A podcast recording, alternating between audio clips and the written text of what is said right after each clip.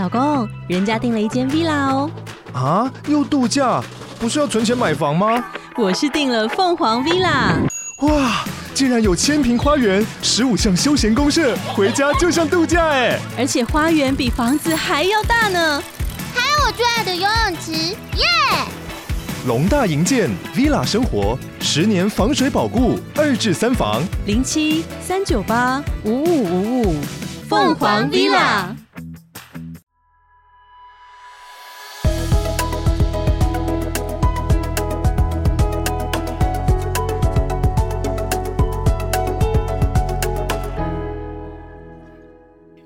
欢迎来到健康卡片同名官方 Podcast，我是卡片大师，等级是这一生花过很多时间思考我的角色或是人设该是怎样，不过不管怎么样去更改，好像都回来同一个。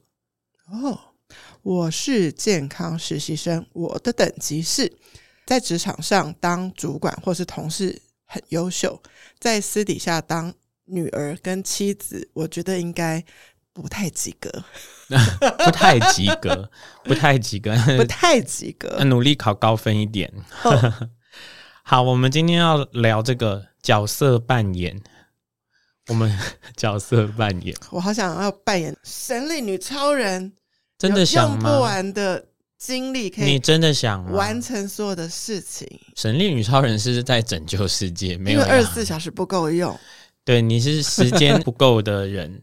这个角色跟人设这件事情啊，当有的时候，它就有一个破坏的可能，也就是进来常常有的这个人设崩坏。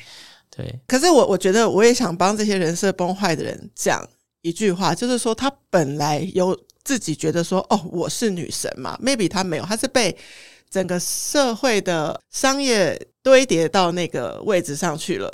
那他其实也是个凡人啊，的确是，好像有一种反方说法会说，你被贴上了这些标签或是这样的设定，然后你也因此获得了很多好处，很多好处的时候，你也没有站出来说，请不要这样看我啊，因为你已经想要拿那些好处了。对，哦，我们这是一个言上的一集。对对对，就是说我拿了一个好爸爸人设，所以我可以拿到好爸爸形象的很多代言，其实我好处也就是钱也都赚饱饱了。对。对所以社会大众才会对于这个人设有这么高的期待。那如果你破坏了他，他们会非常失望，因为你既得利益者。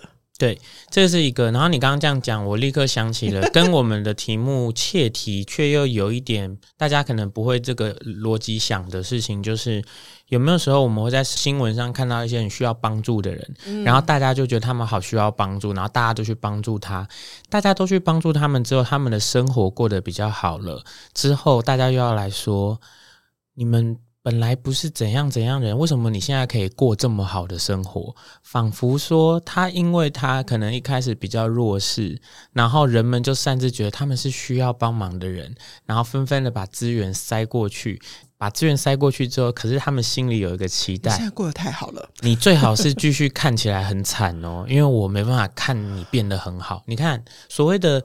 角色跟人设都是在你我他之间，我塞给你，你塞给我，我给你看怎样，你给我看怎样之间的转换，不健康啦！真的，我有时候也在想，就是当我们教小孩要去同情弱者的时候，我们到底是在真的关怀他们过得好不好，还是我们其实，在中间有一些优越？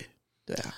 在这个里面呢，我们提到角色或是人设的时候啊，会有一点点去个人化。对，仿佛妈妈是那样，仿佛女神是那样，嗯啊、呃，仿佛老师不能如何，等等等等。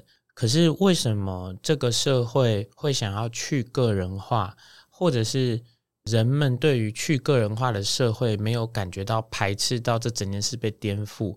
我想是因为安全感，例如家长们期待自己的孩子送去学校的时候的老师们是很相像的，通通都是亲切的，对，或是通通都是有耐心的，通通都是爱护小孩的。于是当社会上出现类似，例如说，哇，原来这个育幼院或是什么，居然对小朋友做了很不好的事情的时候，大家的反应会那么剧烈。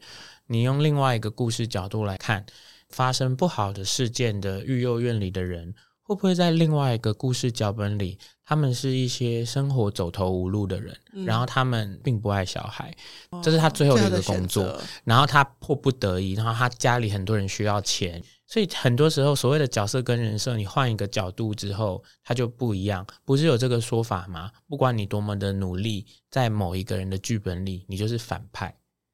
对对，就是角色的问题。我最近很认真的追了一下歌唱比赛，嗯，然后我心里以为很呃受欢迎的一位女艺人，在网络上被骂到说她表演太用力了。他说：“啊，认真不是好的吗？结果太认真，一样也是被嫌弃。嗯 ”对，因为你知道，太认真这个人设会和不从容这个人设相抵抗。嗯，你说他是演艺人员嘛？不是，你看，就是啊，是世界上甚至有很多糟糕的格言式的人设，说什么你必须看起来毫不费力，然后才怎样怎样。仿佛所有的事情其实都有一个要照本宣科，你的路线只能是这样，不然大家就会对你有所反对。其实你可以看得见我们的社会或世界上有没有一些人，就是很勇敢的站起来对抗被贴在他身上的人设，然后因此更受到大家的喜欢的呢？是有的，是有的，是有的。或者是说，他要有一个先有一个来源，他的这个勇气，或者是他的这个觉醒是怎么来的吧？所以你刚刚讲，其实会有这些标签，是让人更有安全感。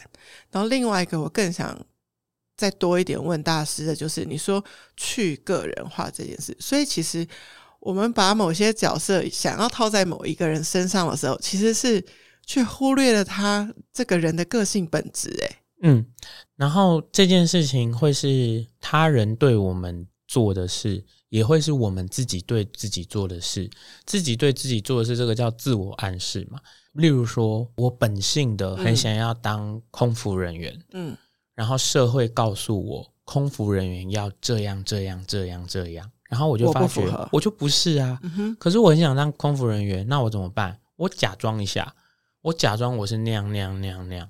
然后我可能可以我得到了，我得到了这个机会，嗯，然后我可能是不是有一些美好的故事会跟你说，哦，真的哦，真的很，其实有时候讲这都有点生气耶。有一些报道会写说，不同于典型的叉叉叉叉，其实那个都有点在，好像他已经做出一点成绩之后，好像只有做出成绩的人才能被称赞说，你可以不用是那个典型。对，就像比如说，大家对 model 有一种形象，但如果现在有一个比较颠覆于一般的模特形象的人，关键是他成功了，对，他可能被 LV 找去走秀了，才会说其实他多有特色啊。对，但是他一开始其实有可能是被说你是不适合的，你就是不是我们要的。对，嗯，所以说人设这件事情。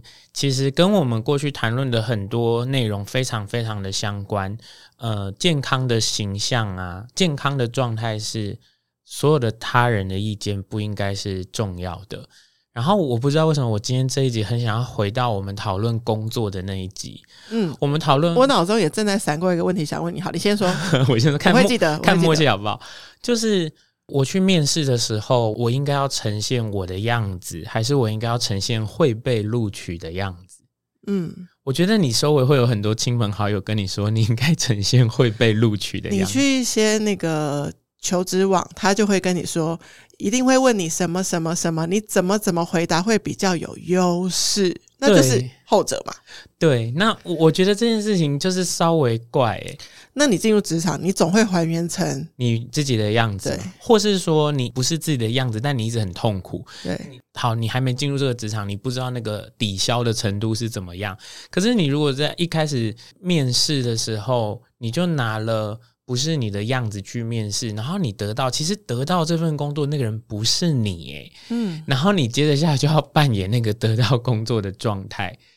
我觉得这也许也跟他获得的面试机会有关。如果他真的得到的被找去面试的机会真的很少，他就很想过，他和他的一心想过，然后就没有办法想到你说的那个问题。但他接下来就会遇到了。嗯，不过我觉得你刚刚说的这件事情对我来说是 OK 的耶。嗯，对我来说反而是 OK，就是说他现在必须要过的时候，他一定背负着什么更大的事情，他需要解决或面对，所以他这个时候应该是说隐藏或演戏是他现在的最佳策略。对，他应该要这样做，我觉得这没问题，就好像。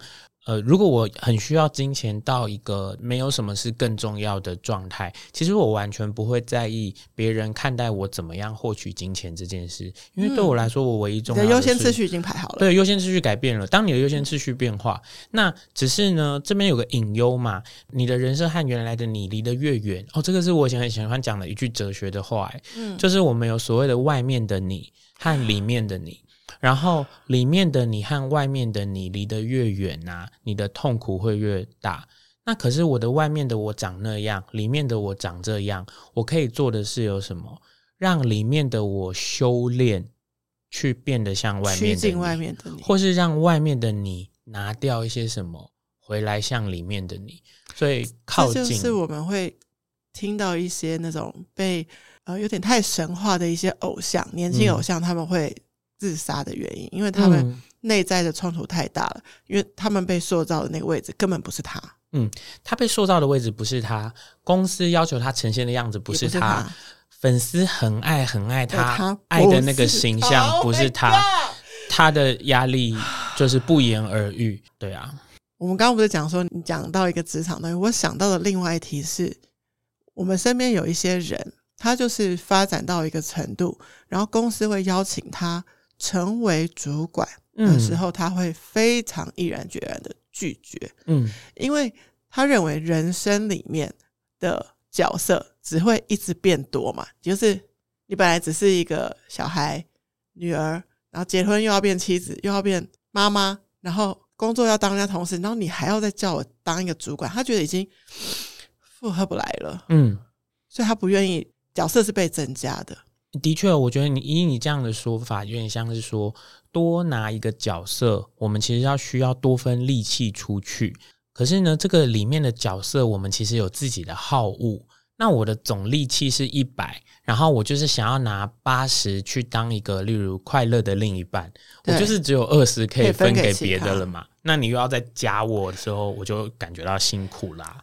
那没有一个 total solution，我可以都用我的原型。去扮演所有的角色吗？我觉得呢，用原型去呈现你所有的角色，绝对是我心里的唯一解。但是我是一个不是那么社会化的人，所以我周围的人也经常会觉得啊，我怎么这样，我怎么那样。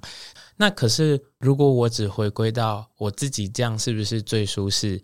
我是啊，对，就是。刚刚聊到这，我想到我心中有一个朋友，就她也是一个妈妈，但她跟其他人不一样的是，她没有因为当了妈妈就觉得她要牺牲任何的东西，她就觉得我还是用我原本的天真浪漫去跟我小孩做朋友，但也也许她就要承受别人说你很不像一个妈妈，哎，嗯，但她很舒服。但是这里面你看哦，其实他是这样子的，他继续维持自己的样子，所以他能够继续。保持他原来的快乐和舒适，然后他开始新增加遇到的问题是自己家人、夫家家人、自己朋友、嗯、开始对他的这个状态去升啊，升任这个妈妈职位，嗯嗯、他们觉得有问题，然后他们提出质疑。那那个是一个负的力量嘛？我觉得对他来说，如果他的那个正的力量非常的大。大或者是他可以轻松的把这些负的力量丢下来，嗯，都办得到。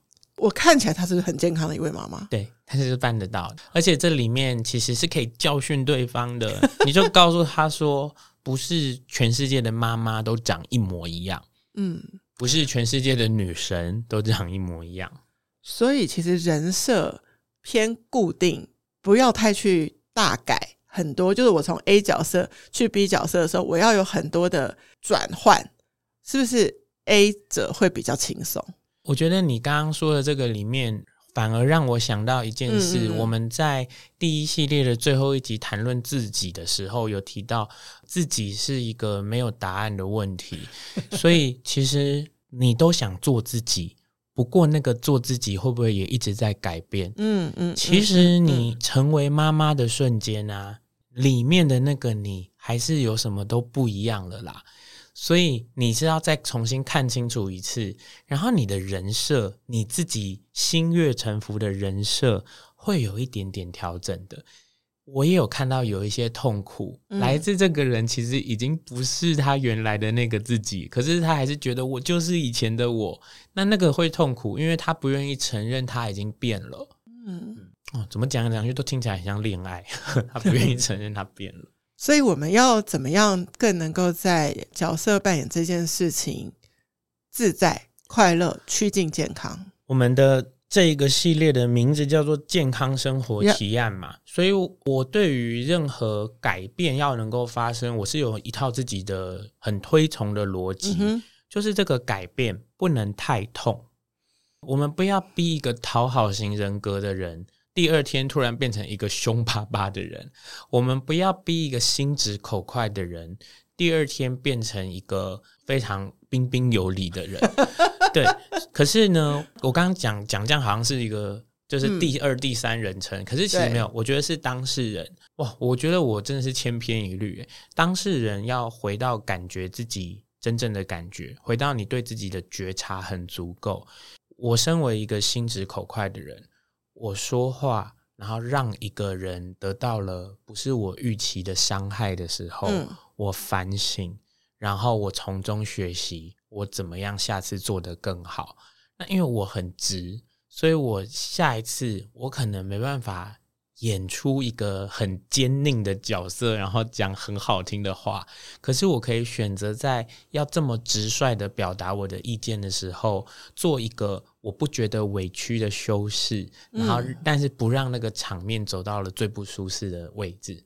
嗯，这个让我想到我在一个关系里面，我就是觉得说话要婉转一点，让人家不会那么不好过的那种倾向比较高的人。嗯，那。关系的对立面那个人，就是觉得我所有的话都讲我最直觉的那个感受，就是最真实的。这样，最后我们做的平衡是，我们好像需要凭着爱心说诚实话。嗯，然后我觉得你刚刚说的这个互动里啊，说直接的话的那个人，其实压力不是那么大的。嗯，他的压力是来自你的抱怨，你的、嗯、你的反弹。嗯，但是你的反弹跟你的抱怨。如果他在意关系的维系，他始终会不知道会改成什么样，但他会跟你开启讨论。哦，对，那这个东西也是我们刚刚的那个问题，我还没有完整讲完的内容，嗯、就是如果我没有办法呈现全然的自己，我可不可以加上一个但书，在这个健康生活提案，嗯、我们可不可以把这句话非常长的在日常里拿出来讲？我可以接受现在这个状态，但是我并不是完全心里这样认为。哦，就是这么简单的一句话。我可以接受我们结果现在停在这，但我没有非常的舒服。我可以接受我们的关系是这样子继续下去的，可是我没有快乐。嗯，你就讲出来吧。我觉得这几这几这。这几句真的要常常拿出来用，而且这几句我都觉得某种程度很像陷阱。这几句话讲出来，可以让加上照妖镜，让对方想一想。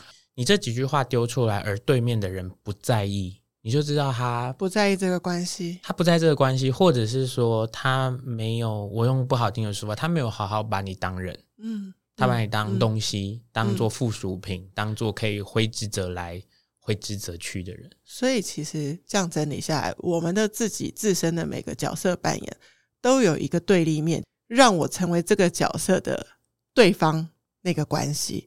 所以，这两个人能够互相协调，于是我在角色扮演里头也会趋向健康。那这件事情又突然之间的让我想到一个有趣的思考。哎，好像是呼应我们自己之前的对话啦。